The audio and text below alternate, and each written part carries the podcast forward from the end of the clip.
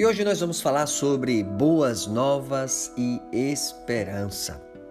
Nós iniciamos com o texto de Romanos, capítulo 15, verso 13, que nos diz o seguinte: Que o Deus da esperança os encha de toda alegria e paz, por sua confiança nele, para que vocês transbordem de esperança pelo poder do Espírito Santo. O apóstolo Paulo, ele profetizou sobre os crentes de Roma, um coração cheio, e você deve destacar nesse texto as seguintes palavras: alegria, paz, confiança e esperança. Então, o nosso objetivo é que após essa mensagem, nessa reflexão, os nossos corações, eles possam estar cheios da alegria do Senhor, cheios da paz que excede todo entendimento, cheios de fé e transbordando-nos, transbordando de esperança. E eu gostaria de começar analisando alguns fatos, alguns acontecimentos, estatísticas que irão nos dar é, o porquê desse panorama atual e principalmente da escatologia, né? Escatologia é a doutrina das últimas coisas que nós temos ouvido nesses últimos anos. Em 1970, o escritor Hal Lindsey, ele escreveu um livro chamado A Agonia do Grande Planeta Terra. Então, esse tipo de literatura, ele começou a mudar a mensagem que deveria ser e deve ser o reino de Deus está próximo. Preste bem atenção, querido ouvinte, para o fim do mundo está próximo.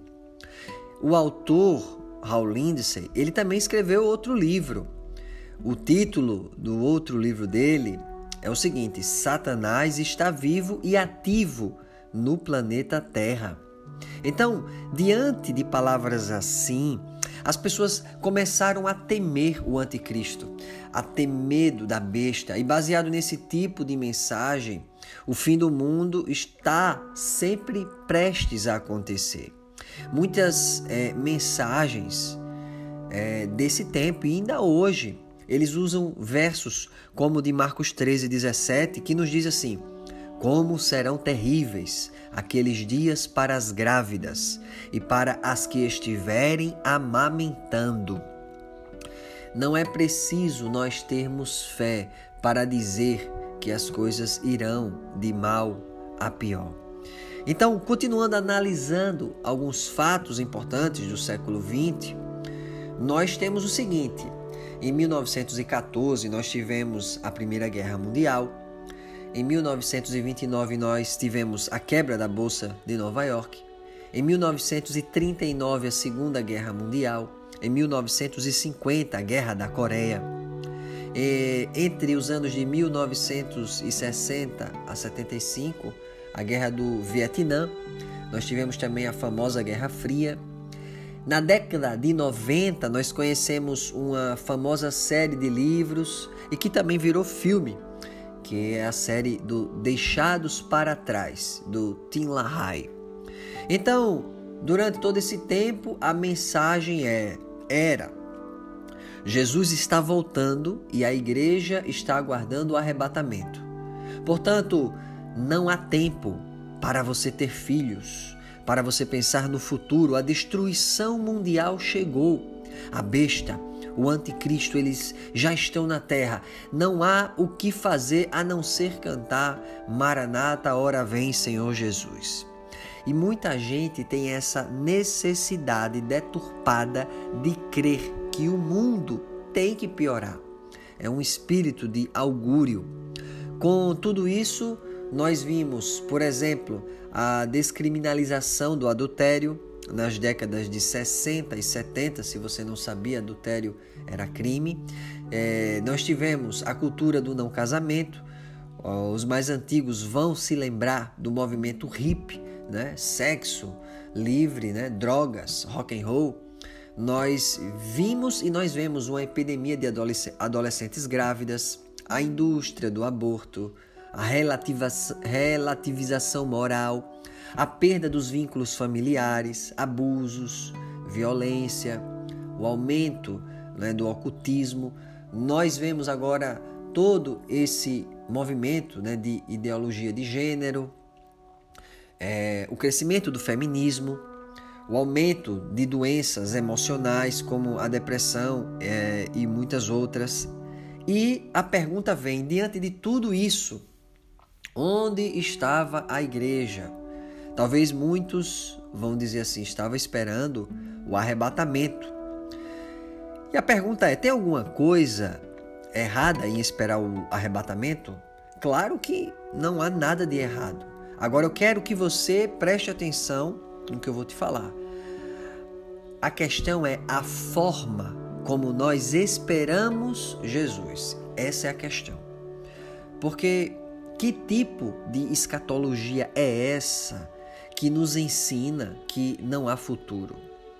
É, onde estão os seguidores de Jesus quando surgiram os homens que mudaram a direção da informação e da tecnologia no mundo. Porque em 1955 nasce Steve Jobs, era budista, Bill Gates, agnóstico.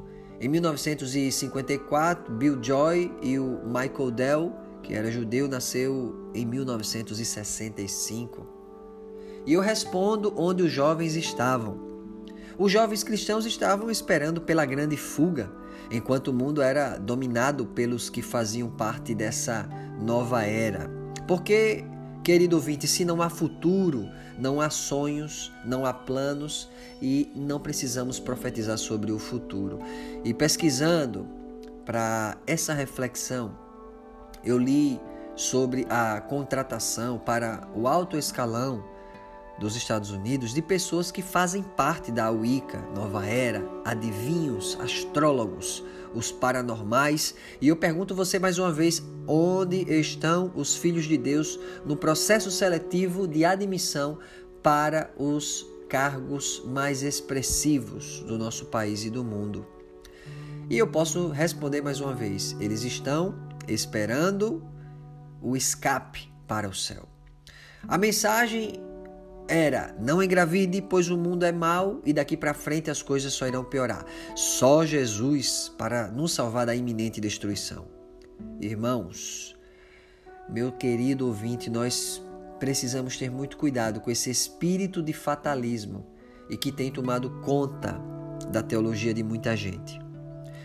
As pessoas elas não conseguem perceber os avanços positivos da humanidade e elas esperam ansiosamente, por incrível que pareça, que o mundo desmorone como um sinal da soberania de Deus. Então, por favor, guarde isso nessa breve reflexão. Não atrele o amor, a graça e a bondade de Deus com tragédias ou ter que ver o mundo ser destruído. Deixa eu te dar um exemplo. As pessoas veem guerras e dizem assim: ah, é a volta de Cristo. Tsunami, terremotos, é a volta de Cristo. Violências, catástrofes, é a volta de Cristo. Epidemias, aquecimento global, falta de água, recursos, o Covid, a volta de Cristo. Então preste atenção nesse dado. Uma pessoa comum, ela ouve em uma semana mais relatos negativos do que uma pessoa ouvia há 50 anos em toda a sua vida. Então, observe que as estatísticas elas são direcionadas para mostrar o negativo, o que está errado e não o que está certo.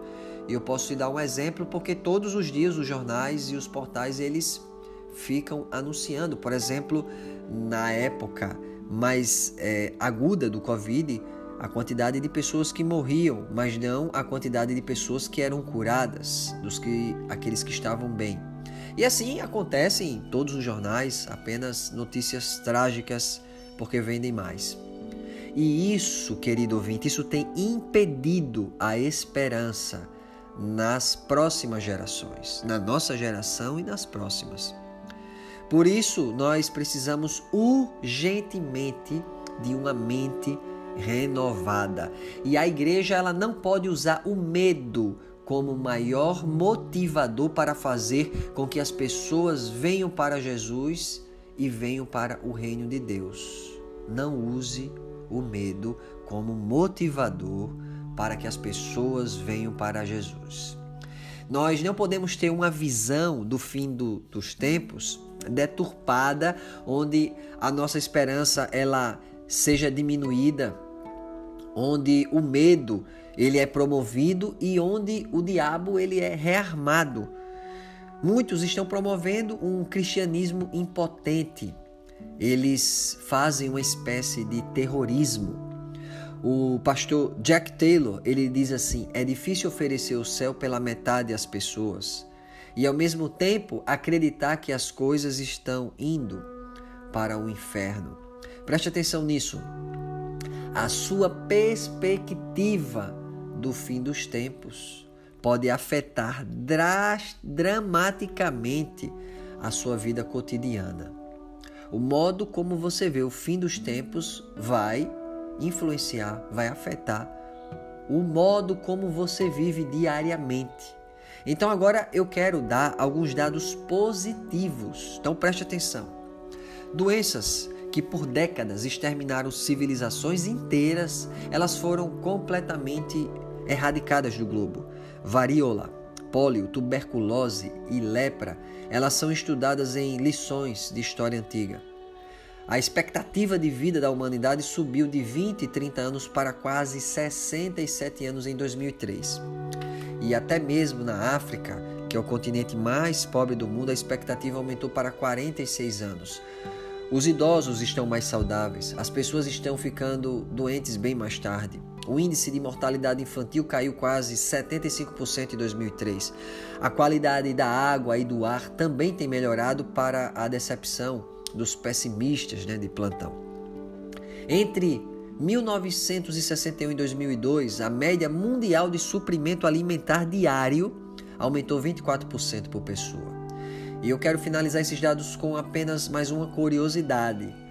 Se você usa energia elétrica, se você tem celular e usa uma privada em sua casa, você tem mais luxo que milhares de reis que viveram antes de você. Então, eu tenho uma palavra para você nessa reflexão. Há um futuro de paz e esperança para nós. Deus nos diz hoje em Jeremias 29:11, porque sou eu que conheço os planos que tenho para vocês, diz o Senhor planos de fazê-los prosperar e não de lhes causar dano, planos de dar-lhes esperança e um futuro. Nós cantamos uma canção que diz: Tu me dás a paz que excede todo o entendimento humano, e quando eu planejo, me mostras que é bem melhor o seu plano. E a canção diz assim: E ao meu respeito, eu sei que só tens pensamentos de paz por teu sacrifício, hoje eu posso andar sem olhar para trás. Tua vontade é boa, perfeita e agradável para mim. Então, perceba mais uma vez o conteúdo. O conteúdo ministrado na canção, o conteúdo ministrado pelo texto inicial de Paulo aos Romanos: paz, esperança, confiança e o amor de Deus. Quando os discípulos acordaram Jesus na passagem de Lucas 8, 23 e 24. Jesus repreendeu o mar e a tempestade e tudo ficou em perfeita paz. Eu gosto do que o pastor Bill Johnson diz. Ele diz assim: Você só tem poder sobre a tempestade dentro da qual você tem paz. Eu quero que hoje você se encha Enquanto ouve essa mensagem de esperança e de paz, porque Jesus está no nosso barco, Jesus está no teu barco. E veja a mentalidade de esperança, a mentalidade de futuro dos grandes reformadores. Lutero, por exemplo, ele disse assim: Se eu soubesse que o mundo acabaria amanhã, hoje plantaria uma árvore. Então, perceba a esperança. Então, meu querido ouvinte, continue plantando suas árvores, porque o nosso Papai do céu está cuidando de cada um de nós. Ele cuida dos seus filhos. Nós fomos chamados para sermos os portadores das boas novas. E eu te pergunto, o que estamos proclamando? O texto inicial nos diz que o Deus da esperança os encha de toda alegria e paz por sua confiança nele, para que vocês transbordem de esperança pelo poder do Espírito Santo. Transbordar é quando você está mais do que cheio, você está tão cheio que começa a, a sair pelas bordas. Spurgeon disse o seguinte: isso é forte. O Espírito Santo jamais suportaria a acusação de ter atribuído ao seu santo nome o fato de não ter sido capaz de converter o mundo. E agora preste atenção ao nosso chamado, Isaías 61, de 1 a 4 nos diz o seguinte: as Sagradas Escrituras: O Espírito do Soberano Senhor está sobre mim, porque o Senhor ungiu-me para levar boas notícias aos pobres, enviou-me para cuidar dos que estão com o coração quebrantado, anunciar liberdade aos cativos e libertação das trevas aos prisioneiros, para proclamar o ano da bondade do Senhor e o dia da vingança do nosso Deus, para consolar todos os que andam tristes e dar a todos os que choram em Sião uma bela coroa em vez de cinzas, o óleo da alegria em vez de pranto, e um manto de louvor em vez de espírito deprimido.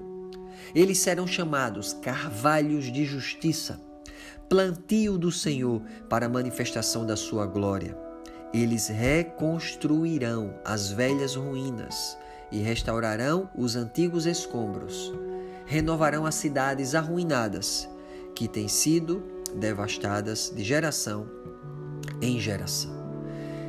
E eu posso agora nos voltar agora para a música. Perceba a visão dos nossos antepassados com relação à música. Por exemplo, nós temos Lutero que em 1527 compôs Castelo Forte, onde a letra diz: Castelo forte é o nosso Deus, escudo e boa espada. E ele diz na canção: com o seu poder defende os seus, a sua igreja amada.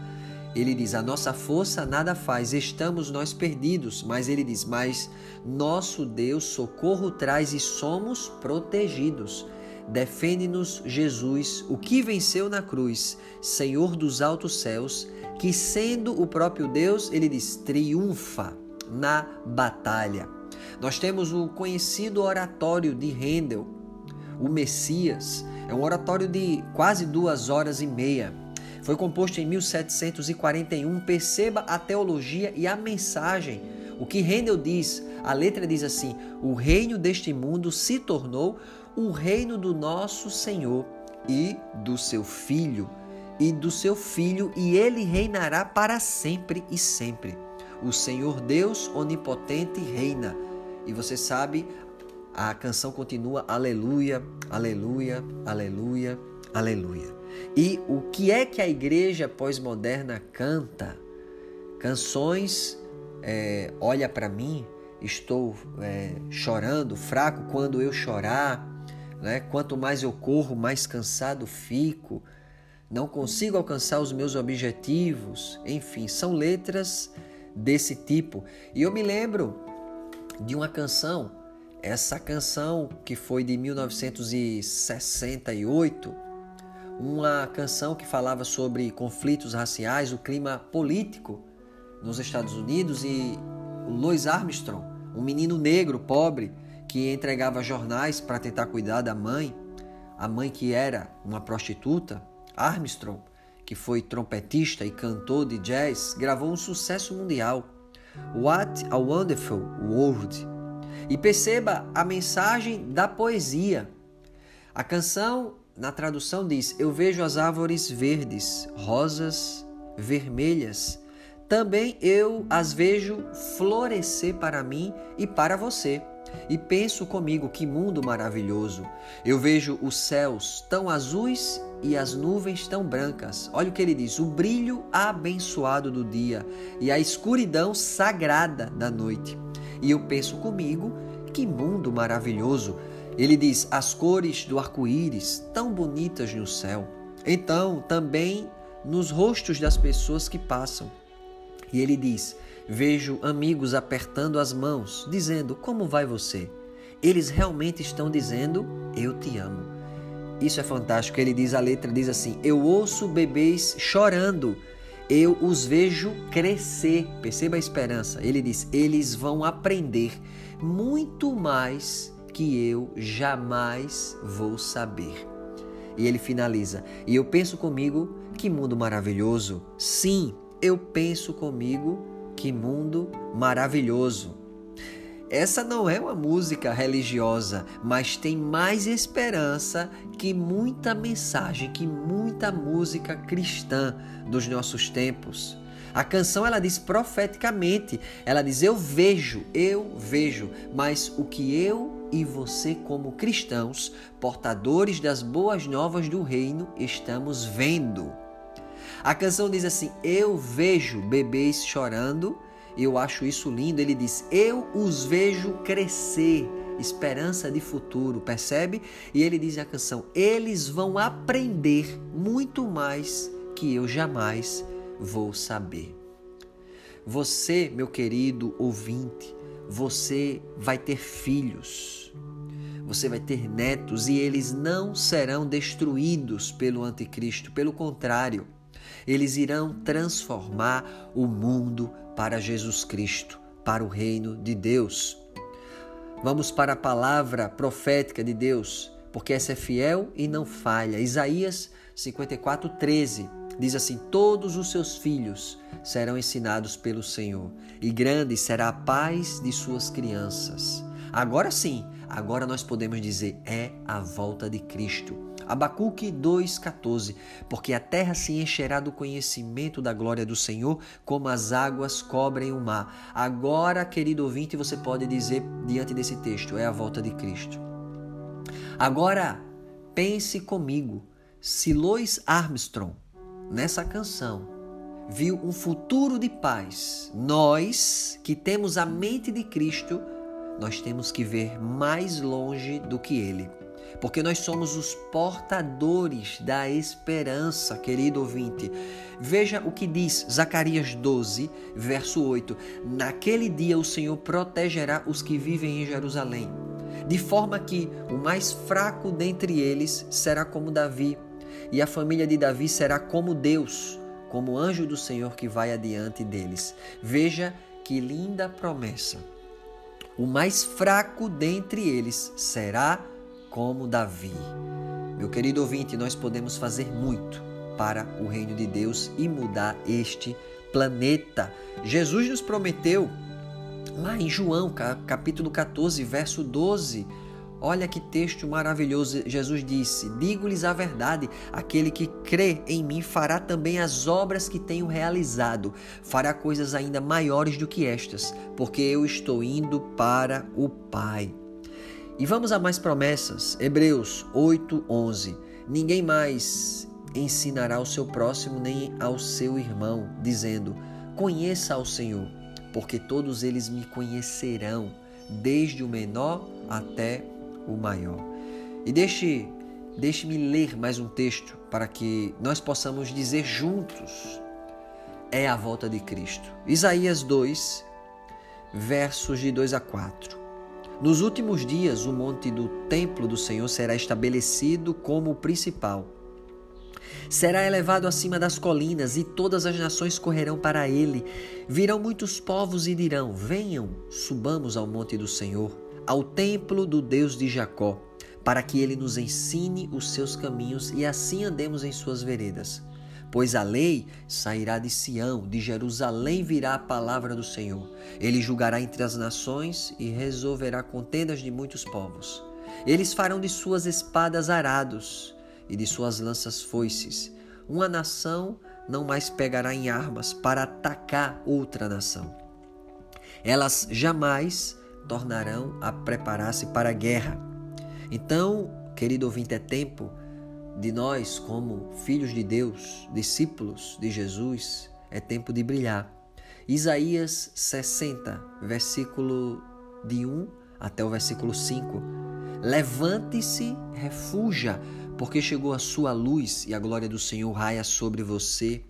Olhe, a escuridão cobre a terra, densas trevas envolvem os povos, mas sobre você raia o Senhor e sobre você se vê a sua glória. As nações virão à sua luz e os reis ao fulgor do seu alvorecer. Olhe ao redor e veja, todos se reúnem e vêm a você. De longe vêm os seus filhos e as suas filhas, vêm carregadas nos braços. Então o verás e ficarás radiante. O seu coração pulsará forte e se encherá de alegria, porque a riqueza dos mares lhe será trazida, e a você virão as riquezas das nações. Conta-se que o famoso evangelista Moody ouviu alguém dizer: O mundo ainda não viu o que Deus pode fazer com um homem totalmente comprometido com Ele. E ele logo a seguir declarou, após ter ouvido isso, ele disse: Farei tudo o que estiver ao meu alcance para ser um homem assim. Então é tempo de nós brilharmos a luz de Cristo ao mundo e vivermos essa vida plena que Jesus nos prometeu. Em João 10, 10, Jesus disse: O ladrão vem apenas para furtar, matar e destruir. Eu vim para que tenham vida e a tenham plenamente. Mas muitos se perguntam: onde está essa vida plena? Aonde eu encontro essa vida abundante? E eu quero que você guarde mais uma afirmativa. Há vida antes da morte. Isso é uma promessa de Jesus para mim e para você. Então, você precisa ter a sua vida entregue a Jesus, porque Ele é o caminho, Ele é a verdade e Ele é a vida. Eu preciso pontuar mais algumas coisas para terminarmos essa reflexão. Primeiro, guarde isso, o livro do Apocalipse, ele não é um livro da revelação do diabo. Apocalipse 1, 1 começa assim: revelação de Jesus Cristo. Amém? Segundo ponto, quando Jesus aparece ao apóstolo João, no livro do Apocalipse, ele diz o seguinte: Apocalipse 1, 17 e 18. Quando o vi, quando João vê Jesus, diz assim: Caí aos seus pés como morto. Então ele colocou sua mão direita sobre mim e disse: Não tenha medo. Eu sou o primeiro e o último. Sou aquele que vive. Estive morto, mas agora estou vivo. Olha o que Jesus diz: Para todos sempre tenho as chaves da morte e do Hades. Então, essas palavras de Jesus devem ecoar para mim para você, querido ouvinte. Não tenha medo, porque Ele está vivo para todos sempre. Não tenha medo da morte, porque Ele tem as chaves. 1 João, capítulo 4, versos 18 e 19 nos diz: No amor não há medo, pelo contrário, o perfeito amor expulsa o medo, porque o medo supõe castigo. Aquele que tem medo não está aperfeiçoado no amor. Nós amamos porque ele nos amou primeiro. Então, observe que o inimigo usa a tática do medo para te afastar do amor de Deus. Você não é escravo do medo, você é filho de Deus. Há uma canção que diz isso. Então, guarde isso em seu coração. Nós não lutamos pela vitória, nós lutamos a partir da vitória. Entendeu isso? Às vezes, as coisas boas demais para ser verdades, elas são verdades. Jesus venceu e nós com ele somos mais do que vencedores. E a Bíblia nos, nos dá um spoiler sobre mim e sobre você. Em Apocalipse 2,11 ele diz assim: Eles o venceram pelo sangue do Cordeiro e pela palavra do testemunho que deram. Diante da morte, não amaram a própria vida. Graham Cook diz assim: profecia é a história escrita com antecedência. Então, querido ouvinte, a Bíblia nos diz que vencemos. Então, encha o seu coração neste momento de esperança. E eu gosto muito do que o pastor Billy Graham disse certa vez. Ele disse assim: Eu li a última página da Bíblia. Vai terminar tudo bem. Nós estamos lutando uma guerra que já foi ganha por Cristo. Então, quando o inimigo, quando o diabo quiser te assustar com a morte, declare com autoridade: ela já foi vencida. Os filhos dos nossos filhos a nossa geração, elas dependem de entregarmos o mundo em um avivamento, em chamas. E nós precisamos fazer discípulos de todas as nações, porque essa é a vontade de Deus. 2 Pedro 3,9 nos diz: é que ninguém pereça, mas que todos cheguem ao arrependimento. E eu quero finalizar com a oração de Paulo agora aos Efésios, em Efésios 1, de 18 a 23. Paulo disse assim: essa é a minha oração final. Vamos orar juntos esse texto. Oro também para que os olhos do coração de vocês sejam iluminados, a fim de que vocês conheçam a esperança para a qual ele os chamou, as riquezas da gloriosa herança dele nos santos e a incomparável grandeza do seu poder. Para conosco, os que cremos, conforme a atuação da sua poderosa força.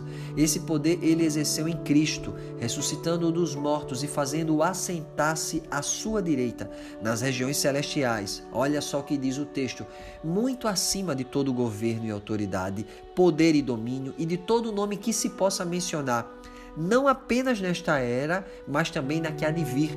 Deus colocou todas as coisas debaixo de seus pés e o designou como cabeça de todas as coisas para a igreja, que é o seu corpo, a plenitude daquele que enche todas as coisas em toda e qualquer circunstância.